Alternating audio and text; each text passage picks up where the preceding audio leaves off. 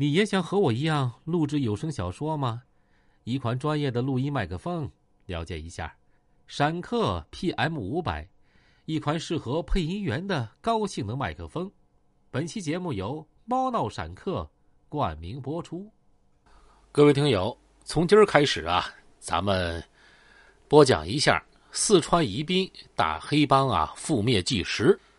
文本啊是来自重大刑事案件纪实文学，作者牛伯成。下面咱们开始播讲。四川宜宾是一座美丽的城市，近年来经济发展非常快。宜宾市的国内生产总值在两千年突破了两百亿大关，近年经济增长幅度平均在百分之九以上。传统是一锅老汤，历史呢是承上启下发展过来的。四川历史上的袍哥组织以及宜宾历史上的帮会活动。为今天新形势下有组织犯罪团伙的出现涂抹上一层传统的油彩，咱们不好否认，在文化传统上啊，其间存在着的某种渊源。在良性社会的背后，总有个灰色的影子，那就是现代社会无法回避的犯罪问题。随着社会经济的发展，社会犯罪也会出现许多不同于以往的。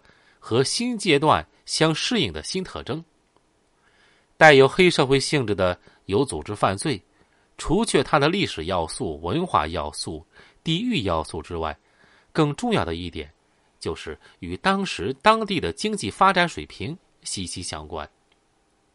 某种意义上，有组织犯罪是经济社会发展到一定阶段，啊，社会犯罪的必然走向。今天咱们说的这个沁园茶楼，坐落在宜宾中区一条叫做正气街的繁华小巷中，和这个旭府宾馆比邻。宜宾旧称旭府，旭府宾馆由市政府招待所改建，颇具规模。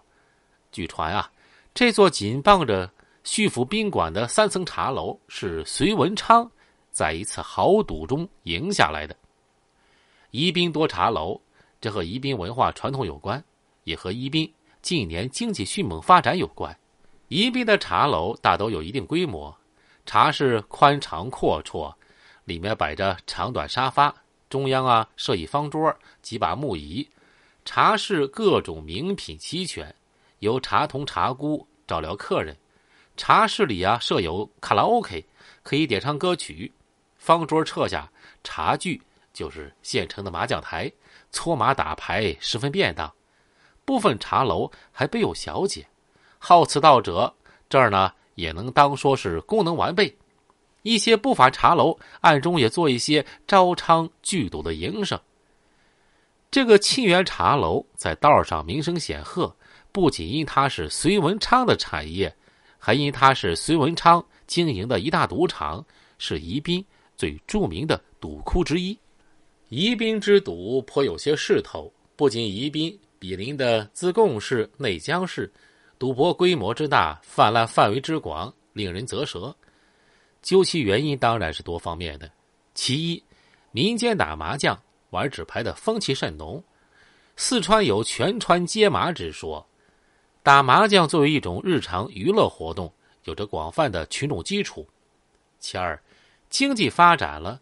动辄几十万、上百万的地下大赌场的出现，提供了物质条件。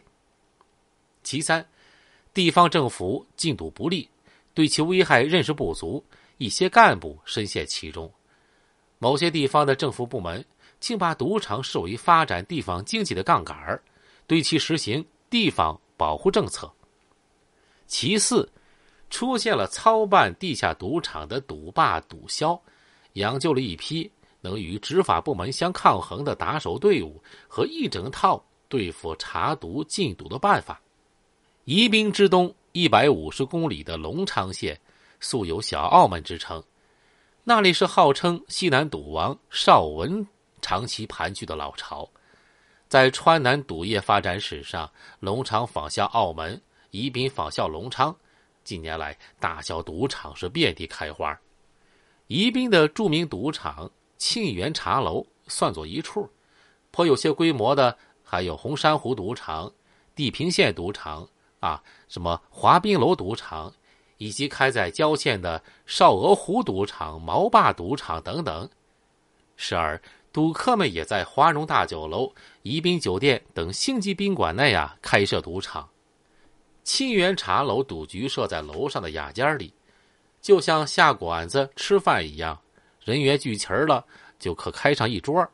玩法多样，推牌九、打麻将、门机，跑得快。最具规模、最有魅力、大输大赢、最惊心动魄的，当属从广东传过来的所谓国际玩法，什么呀？百家乐。